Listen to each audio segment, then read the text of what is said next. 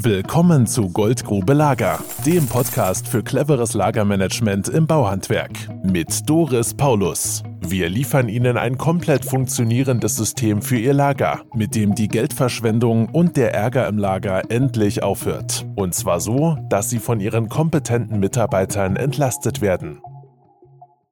Herzlich willkommen zum Podcast Prozesskosten Teil 3. Heute beschäftigen wir uns mit den Prozesskosten, die anfallen, wenn Sie eine Lageroptimierung durchgeführt haben und was dann eine Beschaffung kostet. Wir, das sind Matthias Oelze. Moin. Miguel Caposti. Hallo. Und Doris Paulus. Sag Matthias, wie geht's denn los? Was muss man denn berücksichtigen oder was muss man haben, um die Prozesskosten zu senken?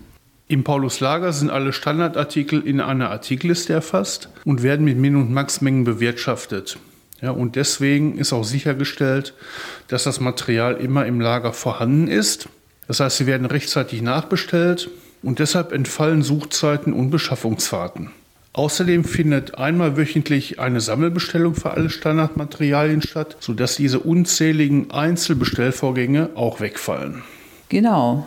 So, Miguel, beschreibe doch mal, wie das dann ausschaut, wenn die Betriebe mit Paulus Lager Lageroptimierung arbeiten, bitte? Ganz normal, man geht morgens ins Lager, man äh, entnimmt das Material, bei erreichender Mindestmenge wird die Bestellkarte gezogen, in eine Sammelbox gelegt und weitergearbeitet. Das Ganze rechnen wir jetzt hier einfach mal, dass das morgens mit 20 Artikeln passiert, so dass wir 20 Artikel im Laufe der Woche wirklich in dieser Box gesammelt haben.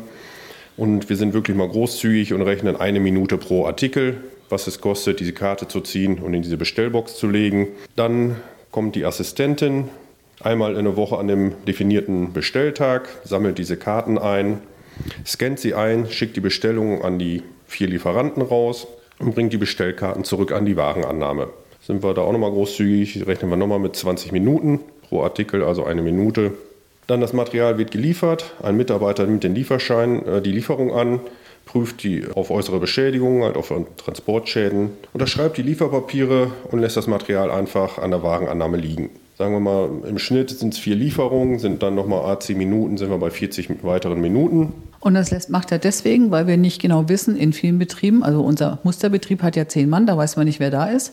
Das heißt, jeder nimmt Ware an, unterschreibt die Lieferpapiere und lässt die Sachen an der Warenannahme stehen, bis der Zuständige kommt, um die Ware zu prüfen. Stimmt's?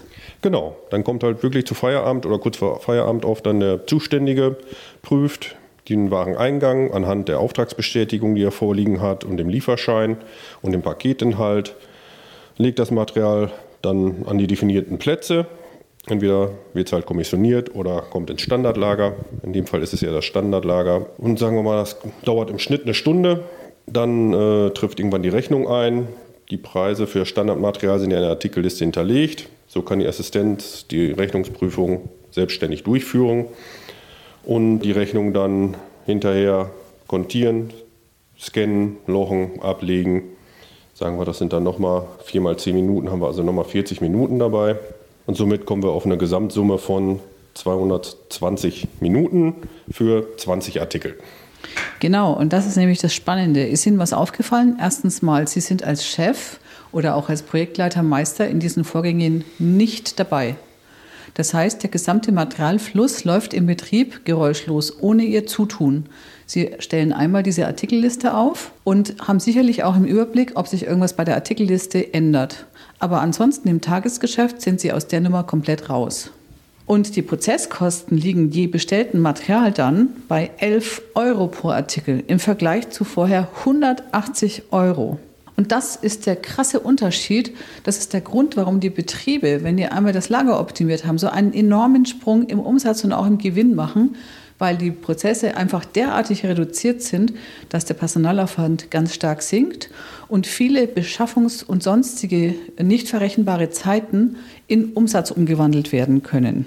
Also, wir fassen nochmal zusammen. Ja, eine Einzelbestellung kostet 90 Euro pro Vorgang. Eine Beschaffungsfahrt mit zwei Mitarbeitern kostet mindestens 180 Euro, im Extremfall bis zu 370 Euro. Wenn Sie sich jetzt fragen, wie diese 90 Euro pro Bestellvorgang zusammenkommen, dann lautet die bittere Antwort, das sind die Überstunden, die Sie als Inhaber machen. und ihre Assistentin weiß nicht, wo ihr vor lauter Einzelvorgängen der Kopf steht. Dazu kommt, ihre Mitarbeiter sind unzufrieden, weil sie ihr benötigtes Material nicht im Lager finden und dafür ihre wertvolle Arbeitszeit beim Großhandel vertrödeln müssen. Und ihre Kunden können überhaupt nicht nachvollziehen, warum ihre Mitarbeiter erst zur Frühstückspause aufschlagen und die machen natürlich auch schlechte Werbung für sie. Also verbesserungswürdige Prozesse in der Materialbeschaffung bzw. Bewirtschaftung rauben nicht nur Zeit und Nerven, sie sind auch richtig teuer. Das Potenzial für Kostensenkungen durch bewährte und gut funktionierende Prozesse ist enorm, wie wir Ihnen ja in den drei Folgen dargestellt haben. Deswegen, wenn Sie mehr über gute Material- und Lagerprozesse im Handwerk erfahren möchten, dann melden Sie sich bei uns. Wir freuen uns auf Sie. Da können Sie mal sehen, dass meine Projektleiter ganz mit dem Herzen dabei sind und diesmal selbst gesagt haben, dass sie sich melden. Sonst klingt das ja immer so komisch, wenn es die Chefin hinterher zum Schluss sagt. So, wir freuen uns auf Sie und wir freuen uns auch, wenn Ihnen dieser Podcast gefallen hat und Sie uns fünf Punkte bei iTunes geben. Ansonsten wünschen wir Ihnen gute Geschäfte bis zum nächsten Podcast und da geht es dann um die Effekte des Pauluslagers im Bauhandwerksbetrieb und zwar die messbaren Effekte und die nicht messbaren Effekte nach einer Projektumsetzung.